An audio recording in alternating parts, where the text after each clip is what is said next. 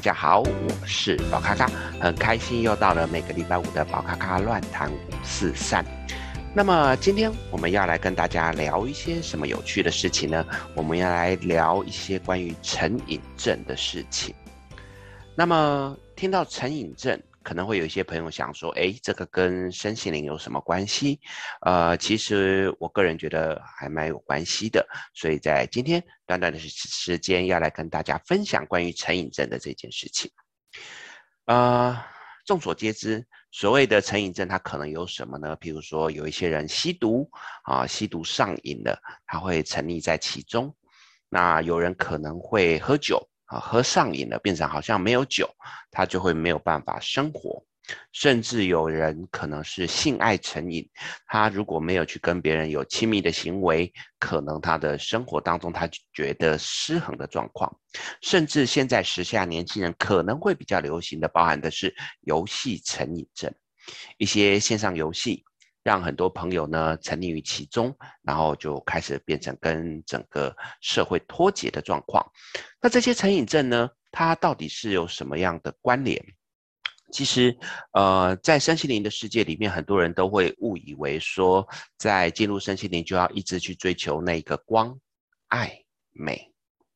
而这样子的一个追求的过程当中，其实会让人家觉得说，我一直要去追求那个至高无上的特质，而这个特质的状况，有的时候它反而会跟我们现实社会的一些状况是不太一样的。于是，在这个过程当中，就会出现了一批的人，这一批的人呢，他们一直在追求刚才我所说的这个光啊、爱呀、啊、美啊，他慢慢的跟社会脱节。他把自己融入在那一个美好的世界里面，希望他就是永远可以去享受那一些呃身心灵的自由，然后好像灵性上面的提升。可是这样的人其实很容易出问题。怎么说呢？呃，我举一个例，在我过去呢有一个朋友啊，那他是在台中做这个身心灵老师。这个身心灵老师呢，他就认为说他所有的一切取自于上天。上天给他的一些美好的经验跟体验，他想要把它啊、呃、传递给所有的人。那这是一个很好的一个感受，也是一个很好的一个呃宗旨。可是呢，因为他认为说，既然我是身心灵工作者，那我应该就好好的去把这些东西都呃传递给大家。他对于钱的这件事情，他的想法就是上天会给我足够的一些金钱。于是他在啊、台中，他租了一个场地。这个场地呢，呃，说大不大啊、大概也是快要三十平。然后呢，好像我记得那时候他跟我聊到的是一个月月租大概是在一万五到一万八左右。再加上他认为说我要把这一个美好的事情传递给大家，他希望把这边装潢得比较漂亮一点。于是他就花了一点钱，把他的这个工作室啊装潢布置得很好。好，那接下来呢，他就开始想要去呃宣传这些美好的事情。于是他就欢迎那一些朋友来到他的工作室。而且他会去考量到说，他是想要去分享这个美好的事情，不希望让大家有太大的压力。于是每一个人来到这边，他其实不会去收所谓的学费，好，他大多数都是讲说，我们就收个场地费。譬如说，呃，你今天呃，我有一个怎么样的讲座或怎么样的课程，那么你就缴呃，比如说三百块的场地费，你就可以从早听到晚。过程当中，这个朋友他也非常的热情，他也怕说来到现场的朋友可能会呃肚子饿啊，或者是会觉得希望可以给他们有一些呃不只是只有精神的粮食，还有真实的粮食，所以他也会去买一些啊、饼干啊、饮料啊，那请大家喝。结果在这样的过程当中，其实的确有不少的朋友，呃，就陆陆续续的来到他的身边，拿来听他分享那一些美好的事情。可是问题来了，当他每一个人的收费场地费大概在三百块左右的时候，假设好了，你今天呃十个朋友来，那来这边聊一天，可能就是三百块，那等于十个人就三千块，听起来也不少。如果我一个月有这样子十堂课，那大概有三万块，也不错。可是别忘了，他有一些房租，水电费，他自己的呃个人饮食生活，还有他的住所也是要去租的。再加上呃，他也会去买一些吃吃喝喝的请大家吃。所以在这样的过程当中，他很快的他发现他的经济就出了问题。他的经济出了问题之后，他会开始恐慌，他会开始担心说：诶，在这样的过程上，上天为什么没有把该有的这一些经济带来我的身边？他持续的去追求这一块的时候，其实宝咖咖看到这样的问题，我有跟他闲聊，跟他讲说，其实我们要去追求把这一些美好的事情分享出去，这是好的。但是如果我们没有顾虑到我们的自己本身的需求，以及一些我们本身应该有的一些呃经济上面的问题，生活上真实的一些需求，很容易会出问题。然而，这位朋友他仍然坚持说，这一切美好的事情应该都会顺着到来。他持续的在他的身心灵世界沉溺于其中，就是我讲到的沉溺。他发现在这里面，因为他收费非常的低廉，所以的确有很多很多，呃。各式各样的朋友会来到他的身边，甚至有一些人会觉得，哎，这个老师，哇，老师你好善良，所以我有一些呃需要被协助的、需要被占卜的、需要被帮助的地方，他都会跟我这个朋友来请求协助。那我这个朋友认为说这是一个良性的循环，所以呢就尽力的帮对方，也几乎都没有收什么费用，或者是收短短的费用，呃，可能三百块。五百块，然后就帮他做个占卜，做个呃分析，可能就两三个小时。于是，当他身上的钱快要没有的时候，他后来连这个租的房子的这个呃租金都拿不出来。在这个状况之下呢，他就会觉得说，啊、呃，是不是我可以跟这一群常常来到我身边的朋友来周转一下？他还不是是希望他们可以类似。捐献或奉献的概念，他只是希望可以跟这群朋友来借一点钱，那之后会还。可是让他觉得非常失望的是，在这个过程当中，这些人全部都没有办法帮忙。当然有各式各样的理由，那我觉得这也不能怪人家啊，因为当初你的设定就是这样。在这个过程当中，他就像是一个嗯、吸毒吸上瘾的人。他觉得在这个过程当中，你们不帮我没关系，我还是想要继续的在这样的身心灵世界里面继续去做这些事情。于是他开始去贷款，他开始去四处借钱。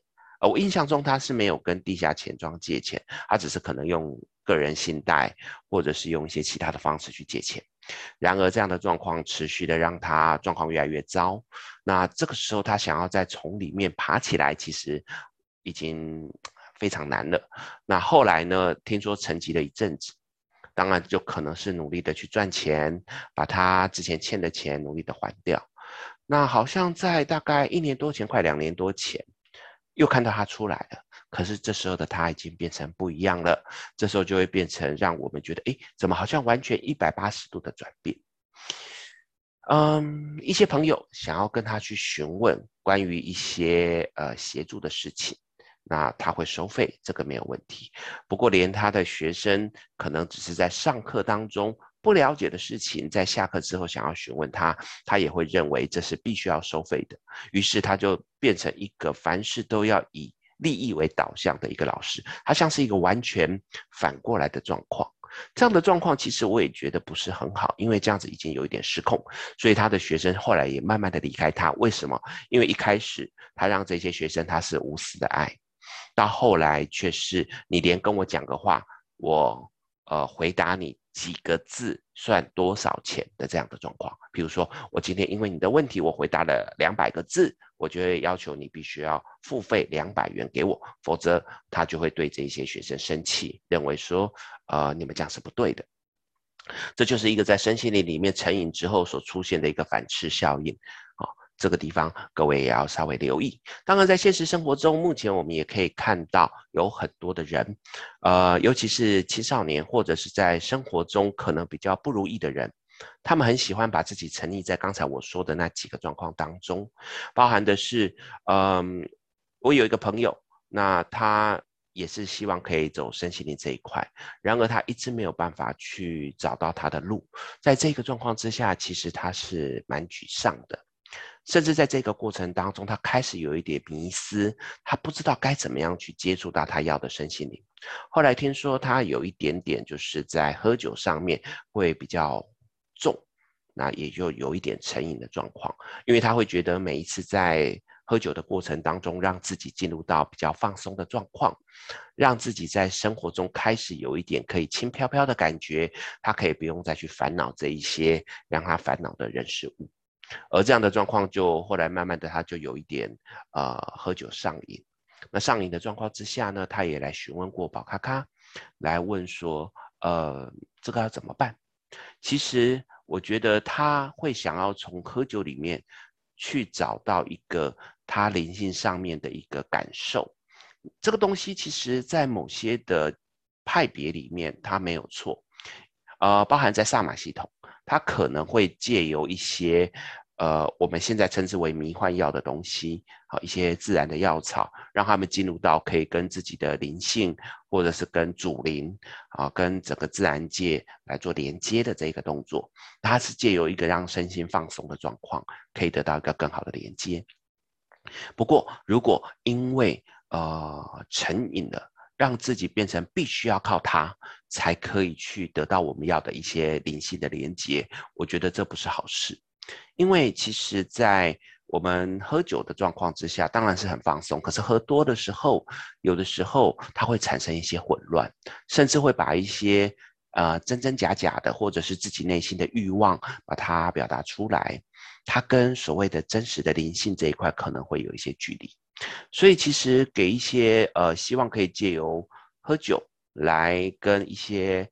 呃，身心灵串联，或者是让自己放松，可以更接收到更多灵性的东西的朋友一些建议啊、喝酒我觉得没有不好啊，宝咖咖也会喝一点酒，但是应该是在适量的状况之下，而且呢，最好是自己觉得稍微有一点微晕就应该好停止，因为在这个过程当中，我们只是借由这一个酒来让自己呈现放松的状况，比较能够把我们的原本社会上的一些制约。啊，把它放下，那让我们可以更清楚地感受到一些美好的事情。但是如果太超过了，你会发现其实有很多混乱的状况就会出现哦。那在最近，宝咖咖也有在处理一个个案。这个个案呢，他是呃一个，那怎么讲？他的老婆在呃生活当中，好像在工作上面遇到了一些挫折。那这位先生呢，一开始也跟他的老婆说，呃，没关系，那你就先在家里休息，等你觉得已经准备好了之后，那你再继续去重新工作。啊、这个是先生的一个疼爱，也是先生希望可以给老婆的一个支持。老婆一开始也很开心，觉得先生非常的疼她，于是她就在家里面啊、帮忙扫扫地，然后带小孩。然后，并且就是把家里整理得非常的好，老公也觉得说，在这个过程当中，他努力的去赚钱，这一切看起来都没有问题。那而且他们也会努力的去让自己安排一些休闲的活动，啊啊，假日一起出去玩，一起出去吃饭，然后甚至有的时候会把小孩子，因为小孩子听说还小，才四岁五岁吧，好吗？把小孩子请家里的爸爸妈妈，啊，或是呃。公公婆婆来带，然后他们也会安排出游，去远行，去旅行。但后来各位也知道，因为我们疫情 COVID-19 的关系，所以现在没有办法出国。这两年到三年的时间，他们就只能够闷在家里。先生原本也希望，呃，老婆可以去呃找工作，因为一开始只是讲说先让他休息一阵子，然后决定准备好了，我们再往前冲。可是因为这个疫情的时间，所以工作的确不好找。先生的工作也还算稳定的状况之下，就跟老婆说没关系，慢慢的找。那呃，只要找到了，我们就开始去做。啊、结果在这个过程当中，老婆因为重心慢慢的失去，她就开始慢慢的把她的重心放在游戏上面。那游戏上面其实玩游戏也没有不好，因为其实它算是一个抒发情绪的状况。然而，我们今天聊到的成瘾这个问题就是太过了。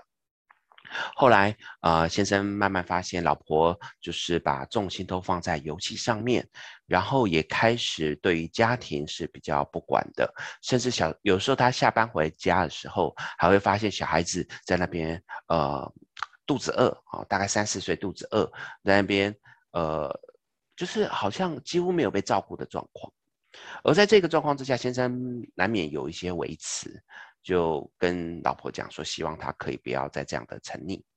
老婆却跟他讲说，在这个过程当中，他过去这么辛苦啊，这么辛苦的这么多年，他只是希望可以好好的放松。那他觉得先生好像给他一些很大的压力，甚至好像先生是希望老婆照先生的方式去做，让老婆觉得非常的不开心。听说是为此有吵了几次架。后来先生也无可奈何，因为先生还蛮爱老婆的，就等于是有一点默许他去继续这样子玩。他只是希望至少我们的孩子要顾好，那至少我们的家庭要把它整理好。然而，呃，时间慢慢的过去，后来先生来找我讨论的时候，是发现老婆已经完全失控，失控到怎么样的状况呢？呃，之前。先生努力的工作，回家都有晚餐可以吃。到后来，老婆都是直接叫先生要买吃的回来，或者是直接叫那种外送平台来送吃的东西。那大家都知道，其实外送平台送吃的东西，它会有加钱上去，所以本来就比较贵。原本是小夫妻两个人一起。这个工作一起赚钱，所以收入稍微还算不错。可是后来变成只有先生在赚钱的时候，其实那个压力是比较重的。再加上老婆的一些花费，都是譬如说吃东西是叫美食平台，就会变成比较贵。还有后来先生也发现，老婆好像常常会跟他要钱，可是钱用到哪里去，老婆也不说。后来仔细的去询问，才发现因为老婆沉迷上游戏了。开始在游戏里面要氪金，开始在里面要想办法去，呃呃，让自己的装备更好，让自己可以有更好的一些等级。这样的状况让老先生非常的生气，因为其实他会认为说，我们应该好好的过我们的生活，而不是只是沉溺于其中。可是这个时候，老婆已经开始沉溺于其中，慢慢的就没有办法再自拔。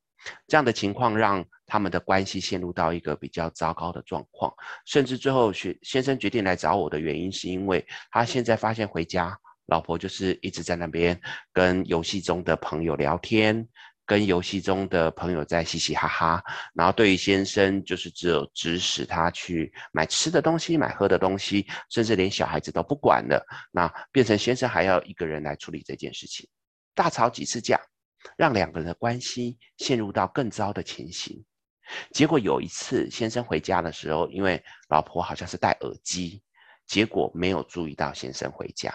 他竟然在呃游戏当中，可能跟人在那边啊、有一点类似像谈情说爱，去讲一些很露骨的事情，让先生听到了，非常的生气，然后就开始指责。老婆的一些状况，然而沉溺于其中的老婆，她完全不管这件事情，甚至把责任推到先生身上。为什么？因为她认为先生非常无趣，先生就是在工作都没有顾及到他的精神层面。